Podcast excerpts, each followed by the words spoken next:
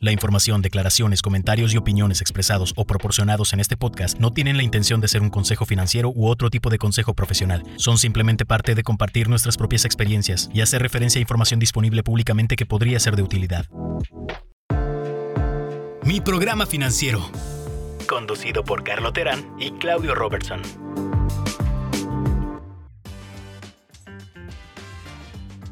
Quiero darles la bienvenida a todos aquí a nuestro programa financiero nuestro treceavo episodio. El día de hoy Carlos no pudo estar con nosotros, pero tengo un invitado muy, muy especial. Eh, su nombre es Carlos Armando García y es socio fundador de FinHabits, basado en Nueva York, con una apta y amplia experiencia en las finanzas. Y nos viene hoy a platicar sobre un tema que, que lo hemos tocado aquí muchas veces y creemos que es importantísimo para, pues para realmente puedan llegar a esa vida rica donde revisen sus partes de ahorros, las partes de inversiones, todo, no puede quedar sin mencionarte el tema de retiro. Entonces, quiero dar la bienvenida a Carlos García. Si nos puedes contar un poco breve de, tu pequeño bio, Carlos, y entramos ahorita al tema del retiro para nuestros escuchantes. Muchas gracias, Claudio, encantado de estar aquí con ustedes. Yo principalmente, o sea, me, me, me da mucho gusto poder participar y poder hablar con, con la comunidad eh, dentro de Estados Unidos, pero también dentro de, de México, de otros países, porque hay una necesidad enorme y muchas veces no nos ponemos a pensar que los ahorros para el retiro o ese patrimonio familiar no es algo que se construye de la noche a la mañana, sino que es algo que se construye a, lo largo de la vida. Entonces, yo crecí en la frontera, eh, yo soy de Ciudad Juárez y, viví en Ciudad Juárez y también iba mucho al paso. Eh, después tuve la oportunidad de estudiar en, Boston, en, MIT, y luego trabajé, la primera empresa donde trabajé después de graduarme fue en Merrill Lynch. Y ahí fue la primera vez donde yo me encontré con esta decisión de cómo puedes empezar a ahorrar para el retiro y cuando uno empieza a chambear su primer trabajo acá en Estados Unidos, le dan la oferta, le dan la opción de que uno ponga parte de su, de su cheque o de su pago en una cuenta que se le llama el 401k. Pero esa cuenta del 401k, pues si, si nunca habías escuchado ese nombre, pues te, te hace raro y lo ignoras. Y esto fue lo que me pasó a mí. Entonces yo no empecé a ahorrar en el 401k o en mi cuenta de retiro como hasta el tercer año. Y ahí fue el primer error, ¿no? Y ese es uno de los primeros errores que cometemos muchos los que empezamos a trabajar, que el, no empezar desde, desde, desde, tu primer trabajo, si te están ofreciendo esta cuenta de ahorro para el retiro y además te están dando el match, pues lo que se le llama es el empate. Quiere decir que por cada dólar que tú contribuyes, a veces tu patrón te da 50 centavos o te da un porcentaje. Eso es casi, casi dinero gratis. Entonces, este tipo de beneficios eh, es algo que muchos en la comunidad hispana o en la comunidad latina no lo vemos como una ventaja. Y a mí me pasó, y entonces después de mucho tiempo de trabajar yo en Wall Street, dije, ¿cómo es posible que tuve, o sea, que yo hice ese error tan grande, el no, no ahorrar para el retiro al principio? En mis primeros años de trabajo, se tardé dos, tres años, y esos dos, tres años me van a costar bastante dinero a la larga, porque ahorita vamos a hablar de cómo funciona. Eh, y por eso fue que empecé ahora esta empresa que se llama FinHabits, que nuestra misión es ayudarle a todos los trabajadores a poder empezar a, ahorrar para su retiro en una cuenta de ahorro individual que nosotros creamos dentro de la aplicación, una aplicación móvil y, hemos estado haciendo esto ya por los últimos cuatro años. Ya tenemos, hemos abierto ya más de 150 mil cuentas en todo Estados Unidos. Entonces, vamos creciendo así. Y como les comento, eh, Carlos eh, ha visto pues de todo, ¿no? Eh, y, se ha enfocado mucho a entender pues esta parte de los hábitos, por qué la gente, tratar de explicar por qué unos ahorramos y otros no. a veces creemos que si no tenemos un empleo fijo, pues no es posible, esta, esta oportunidad no es, posible, ¿verdad? Y creo que tú, y tu equipo eh, han podido lograr quitarnos de esa creencia, porque no necesariamente tienes que estar empleado, también puede ser alguien que estamos en el gig economy, ¿verdad? Como un manejador de Uber o alguien que es un freelancer, también tiene acceso a este tipo de productos. ¿Nos podrías contar sea, ¿quién califica? ¿Cómo, cómo, cómo empezamos? ¿Quién califica? Tú dijiste que tardaste tres años, pero pues, ¿cuántos años tenías? ¿Qué significa? Eh, tenías 20, puedes empezar a los 18, o, me tengo que esperar hasta que tenga mis primeros cheques. ¿Cómo, ¿Cómo empiezo, Carlos? Es lo más importante para que vayan viendo la gente que más jóvenes que nos están escuchando. Cuando uno empieza a trabajar, entonces uno empieza a pagar impuestos debido a los ingresos del trabajo. Y en ese momento es cuando se recomienda que tú puedes, que tú empieces a ahorrar para tu retiro. Y te voy a explicar por qué. Porque la, el, el aquí en Estados Unidos, igual en otros países, eh, las cuentas de ahorro para el retiro tienen un beneficio fiscal y ese beneficio fiscal es algo que a veces no, no, entendemos, pero la pregunta, la respuesta a lo que tú me preguntas, Claudio, es ¿quién califica? Bueno, es en, en, cuanto empiezas a tener ingresos, tú puedes empezar a ahorrar para el retiro. No importa si trabajas para una empresa grande, si trabajas para el gobierno, si trabajas como chofer de Uber. Lo que puede pasar es que a veces dices tú, bueno, es que yo ahorita yo necesito tener lo que estoy ganando, lo tengo que usar para sobrevivir. Y uno a veces empieza con esa mentalidad de decir, más adelante lo voy a hacer. Está bien y está bien, porque a veces hay otras necesidades más inmediatas que tiene uno que atender. Pero en cuanto tú puedas empezar a poner esa parte de tu, de tu salario a un lado, en ese momento es cuando tú tienes que comprometer a, por los siguientes 10, 15, 20 años, seguir depositando este, este dinerito en esa cuenta de ahorro para el retiro. Eh, entonces, si todos podemos participar y algunos, hay esquemas y podemos, eh, por medio de nuestra empresa, donde trabajamos, o si somos eh, freelancers, también podríamos encontrar empresas como la tuya, ¿no? Para, para hacer un depósito directamente ahí. Ahora te pregunto que, pues, ¿cuánto, ¿cuánto necesito ahorrar? Pues yo realmente traigo mis gastos de mi familia, mis hijos, no sé, tengo que mi seguro y tengo varios compromisos. ¿Con cuánto puedo empezar? Porque yo no tengo mucho dinero, Carlos. No sé, si me pides 10 mil dólares al mes es algo que no es posible para mí. Esta es, una pregunta clave porque eso también es lo que limita a muchas personas a empezar. Mi recomendación es que si tú puedes empezar poniendo a un lado 5 dólares cada semana, que empieces con 5 dólares por semana. Y a lo mejor 5 dólares no va a ser mucho, pero la ventaja de hacer 5 dólares por semana o 5 dólares por quincena, dependiendo de cómo ganas tu dinero, cómo recibes tu ingreso, es que vas creando el hábito eso se te va formando en tu cabeza y ese hábito empieza a trabajar como un engrane detrás y ya después vas a ir viendo que, ok, puedo poner, en vez de 5, puedo poner 10 dólares, puedo poner 30 dólares. El objetivo es que tú estés poniendo a un lado aproximadamente entre el 5 y 10% de tus ingresos anuales. Pero olvídate de esa cantidad de porcentajes. Empieza con 5, empieza con 10, empieza con 20 el chiste es que lo empieces a hacer de forma recurrente. Eh, me encantó lo que dijiste, es un tema que hemos hablado mucho aquí en el podcast, que los hábitos, formar los hábitos es el primer paso a todo lo que, todo lo que hacemos. Si no tienes un hábito de hacer un presupuesto, no te vas a dar cuenta dónde están tus carencias, dónde estás gastando de más y qué, qué ajustes puedes hacer en el camino, ¿verdad? Y los hábitos de inversión y de ahorro, que son el tema más importante para poder realmente llegar a, donde queremos llegar en nuestros objetivos. Me encantó que lo dijiste, nosotros creemos muchísimo en este tema.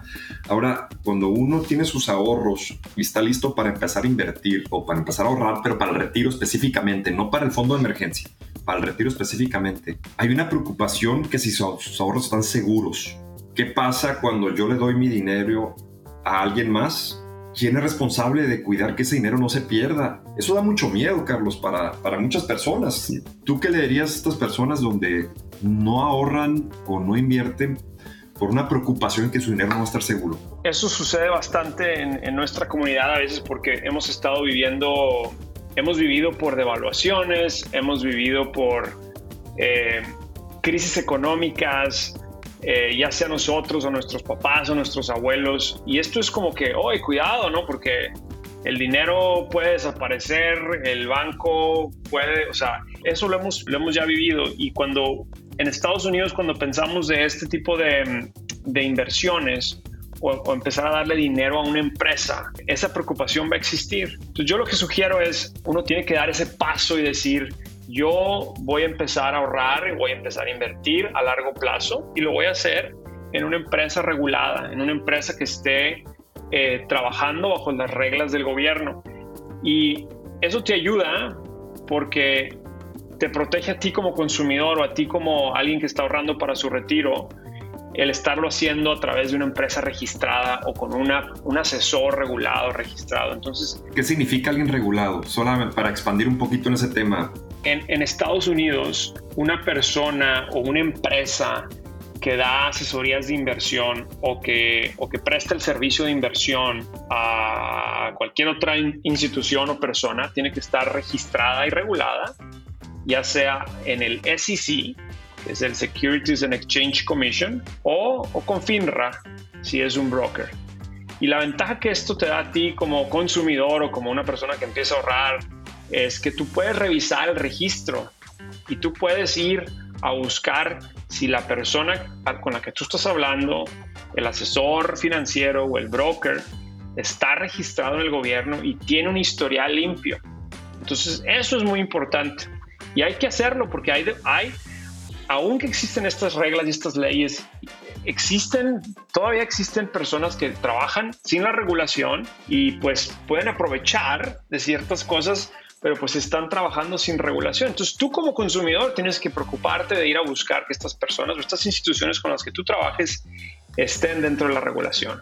Ok, qué buen punto. Y siempre hay que confiar, pero verificar, ¿no? Que es un, es un, es un decir muy, muy famoso, el confiar y verificar. Y no, todo, no nomás aquí en el retiro, yo creo que en general, eh, cuando compras un auto usado, cuando compras ese mismo proceso y el mismo, quizás está más riguroso que cuando compras una, una, casa, un coche, donde tienes que realmente pasar este tiempo y, y, si no sabes, buscar amigos y familiares que te pueden ayudar a informarte también, ¿verdad? Gente que ya confíes, que te pueden ayudar un poquito en el camino. Entonces ya dijimos que formar el hábito era importantísimo, empezar con 5 dólares me encantó, eso es, es algo muy atenible.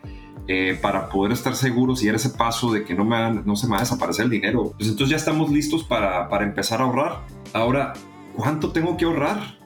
Carlos, ¿cuánto tengo que ahorrar para poder vivir en un retiro? Yo creo que esa es una pregunta del millón también. ¿Y cómo sé que voy a llegar a ese número que a veces me dicen o platican? Para mí a lo mejor, pues 500 mil dólares es mucho, a otros un millón. ¿Qué, ¿Qué piensas ahí? ¿Cómo deberíamos de ver este punto de vista?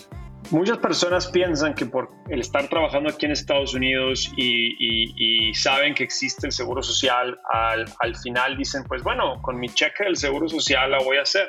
Pero la verdad es que ese cheque o ese, esa contribución que te va a dar el seguro social cuando llegues a la edad de jubilación no va a ser suficiente. O sea, no va a reemplazar tu costo de vida y no debe de reemplazar tu costo de vida porque el sistema de seguro social no se creó con esa misión. Entonces tú tienes que empezar a ahorrar para tu retiro lo, lo, más pronto posible, creando el hábito y tú tienes que definir cuál es esa cantidad que tú quieres eh, tener cuando tú dejes de trabajar. ¿no? El problema es que a veces no pensamos porque dice uno, ah, no, es que yo nunca voy a dejar de trabajar o pues a mí me va, a, yo todavía tengo 30 años, ya tendré tiempo para hacerlo. Y, y, a veces lo que no pensamos, y que fue lo que me pasó a mí, ¿no? Es que el tardarse un año, dos, tres años en empezar, te puede costar mucho dinero porque cuando estamos ahorrando, estamos participando en el mercado y estamos haciendo que nuestro dinero trabaje con el tiempo y está ganando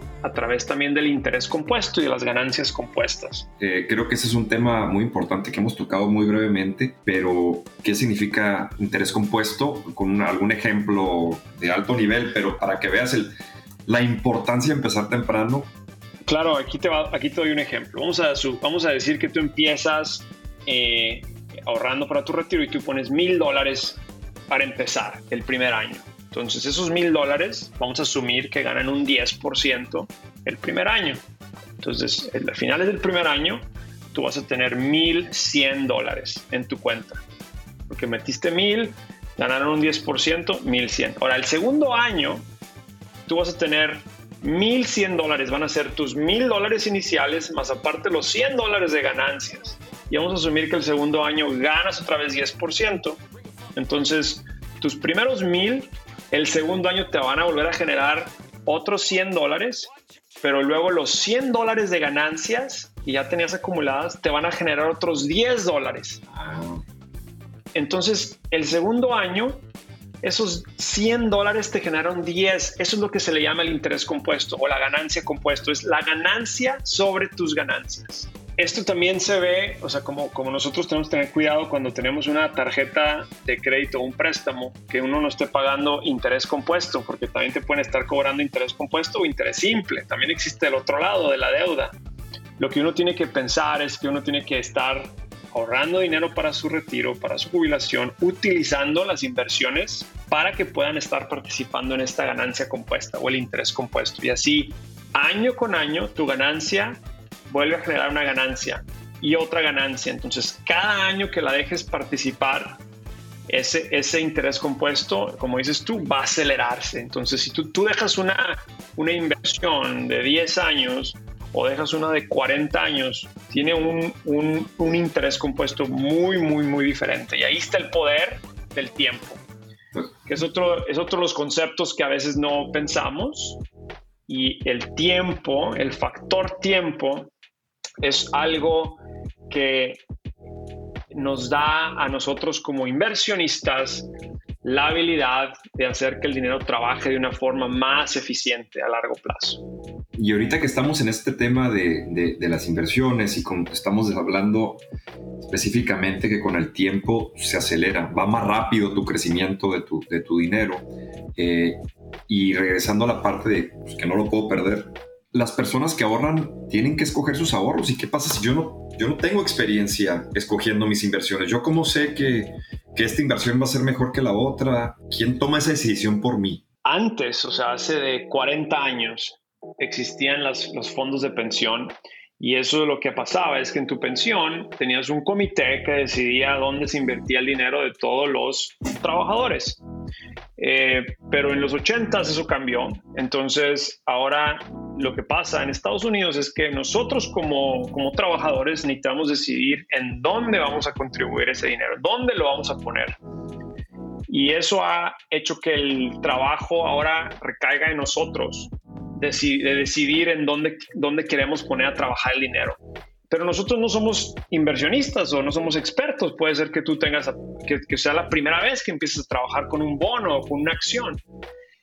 Y aquí es donde tú puedes empezar a, buscar algún asesor financiero que te pueda ayudar a pensar en cuál es la mejor forma de, de, invertir tu dinero para el retiro. Hoy en día existen productos, si tú trabajas en una empresa grande y te ofrecen un 401k, es muy probable que te den ahí un fondo de inversión que se conoce como Target Date Fund.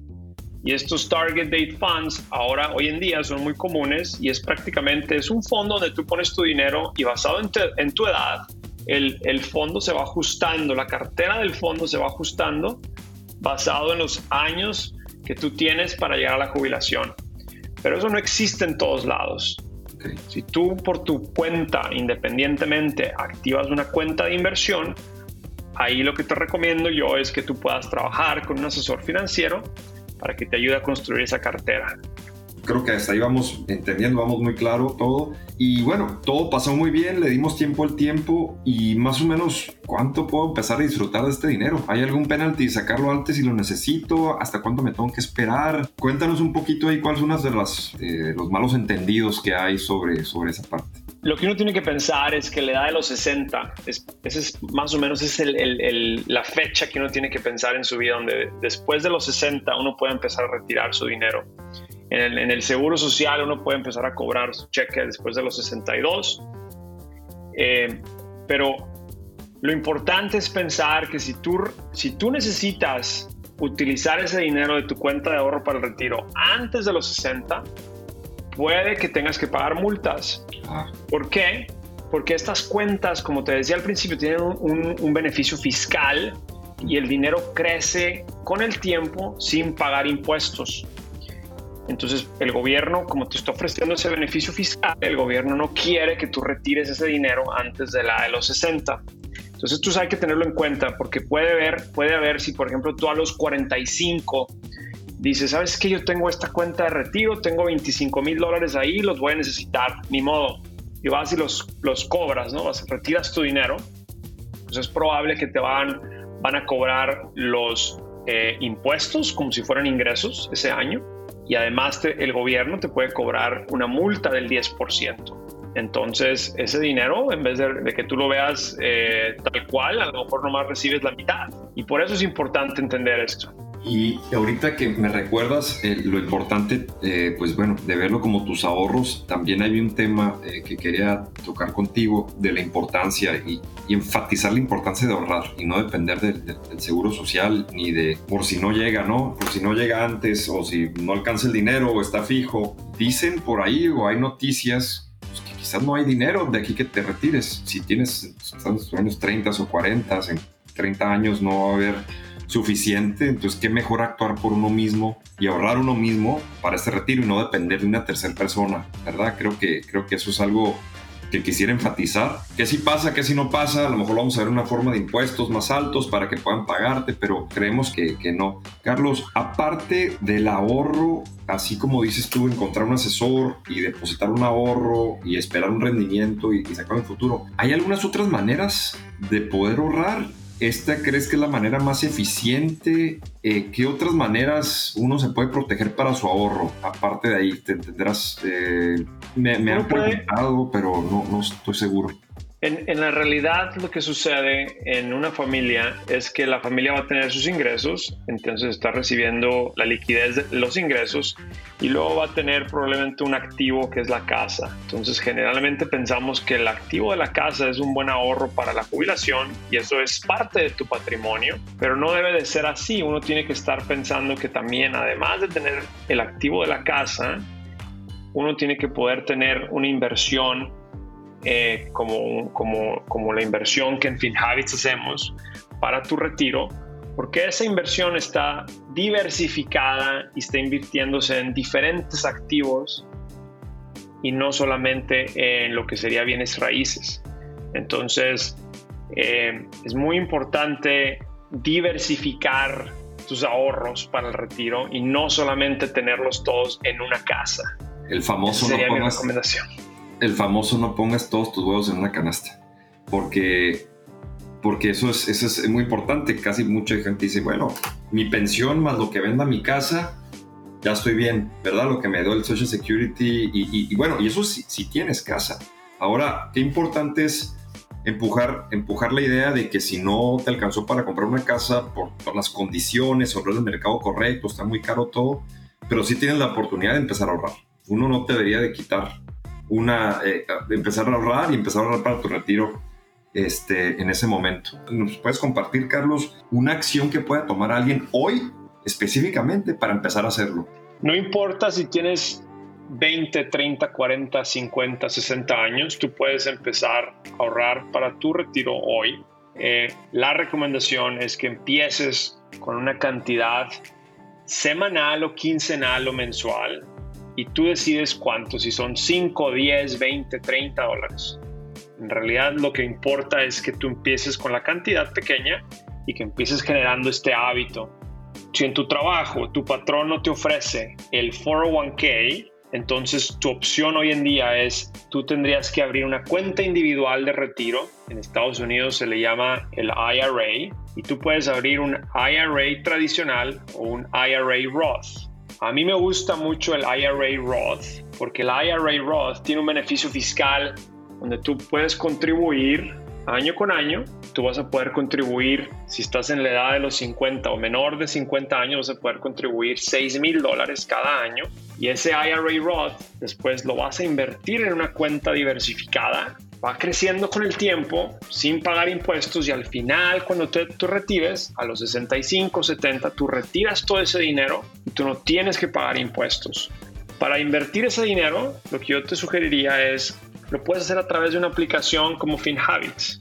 Porque en FinHabits te ayudamos a abrir la cuenta, te ayudamos a identificar cuál es esa cantidad semanal, quincenal o mensual y ojo, también tú puedes pausar si no puedes hacerlo todas las semanas. Lo importante es que lo tengas ya programado y lo vayas haciendo semana a semana.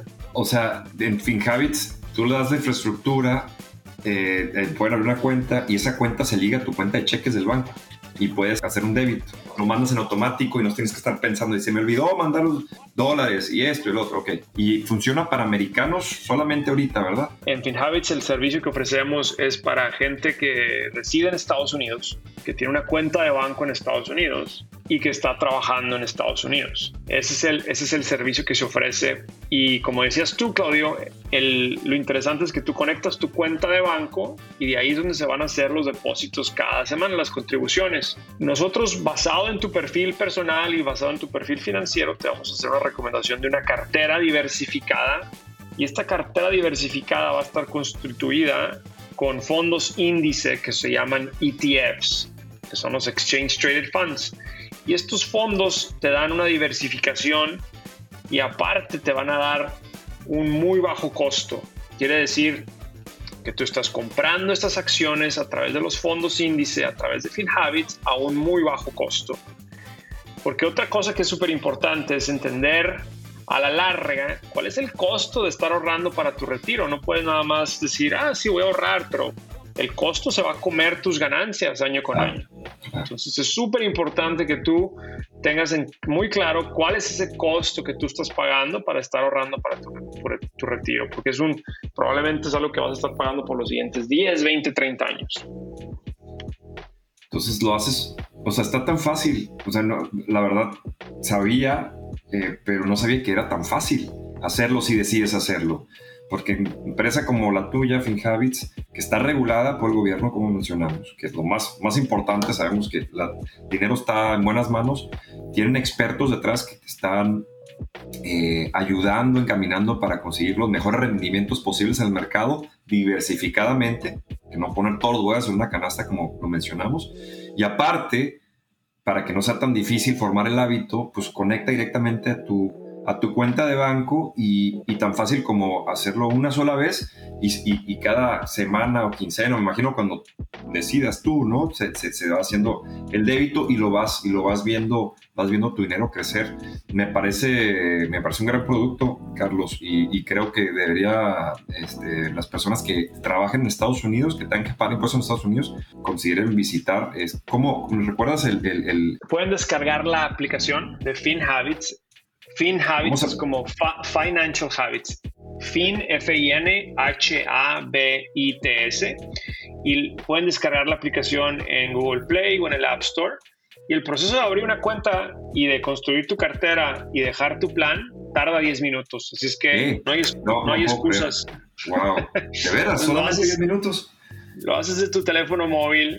Si, si, lo estás, si lo estás escuchando ahorita, lo puedes hacer ahorita mientras escuches el podcast y vas a empezar a invertir al siguiente día hábil. Cuando tu cuenta se conecte y se, se apruebe, el siguiente día hábil, el mercado esté abierto, empiezas a invertir y estás ya construyendo ese hábito.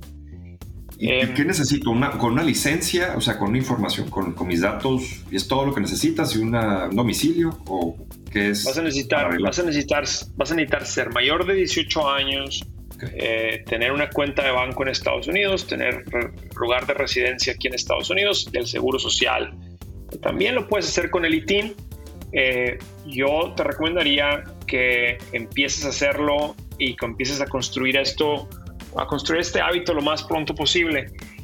Eh, también recuerda que la forma de crear este patrimonio es ir pensando en metas. Entonces, estamos hablando ahorita del retiro, pero también uno tiene que pensar en sus metas de mediano plazo, como a lo mejor uno quiere comprar una casa o a lo mejor uno quiere empezar un negocio. Entonces también dentro de la app de FinHabits uno puede empezar a crear metas, no solamente para el retiro donde uno puede construir ese, ese patrimonio o ir invirtiendo ese dinero para esa meta.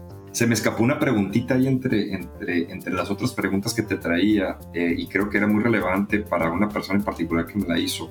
¿Qué pasa si estoy ahorrando ahí contigo y, y, una empresa similar a la tuya y me pasa algo? ¿Qué le pasa a mi dinero? ¿Se pierde ese dinero? ¿Se lo puedo eh, donar a mi familia? ¿Qué, ¿Qué, pasa en esas circunstancias? En las cuentas de ahorro para el retiro, eh, como la, las cuentas que ofrece FinHabits, eh, el IRA, el IRA, estas cuentas tienen beneficiarios y están protegidas de cierto punto que si te llegara a pasar algo a ti como, como cuenta viente, eh, los beneficiarios o el beneficiario que tú escribiste, que tú, que tú pusiste dentro de tu cuenta es el que va a recibir este patrimonio. Es importante que tú pongas beneficiarios porque así también la transferencia de ese dinero se hace más rápida. Entonces, esto es diferente a otros activos como el de la casa, porque en una casa no existe beneficiario. En una casa tú puedes dejar una herencia, tú puedes dejar un, un, testamento, pero de todos modos se tiene que ir a través de un proceso legal. En el caso de la cuenta de retiro, estoy haciendo, estoy haciendo énfasis, es en el caso de la cuenta de retiro es donde tú puedes poner el beneficiario. En otras cuentas de inversión no existen beneficiarios. Ok, que gracias por clarificar. Esa era una pregunta que, que teníamos, qué tan difícil era y creo que pues ahí lo tienen. Eh, eh, es abrir una cuenta de ahorros para el retiro con beneficio fiscal de una manera muy sencilla. Está la disponibilidad de todos nosotros y si ya estamos en esta etapa donde hicimos nuestro presupuesto, tenemos nuestro seguro de salud, tenemos nuestro fondo de emergencia, el siguiente paso es empezar este ahorro de retiro eh, con, con, gente así como Carlos y, su empresa FinHabits. Carlos, realmente te agradezco de todo corazón que nos hayas acompañado el día de hoy. Tenemos tres horas de diferencia, tú estás en Nueva York, nosotros acá en, en San Diego. Y, y, pues te deseo todo el éxito y creo que tu esfuerzo va a ayudar a, a muchas personas a, a, realmente con esto y vamos siguiendo los, vamos a seguir la, la, pista aquí y con mucho gusto, si en el futuro poder colaborar y lo que necesites, aquí siempre vamos a estar a tus órdenes, amigo, como siempre amigo del podcast. Muchas gracias, Carlos. Gracias. Muchísimas gracias, Claudio. Encantado de estar aquí con ustedes. Mi programa financiero, conducido por Carlos Terán y Claudio Robertson.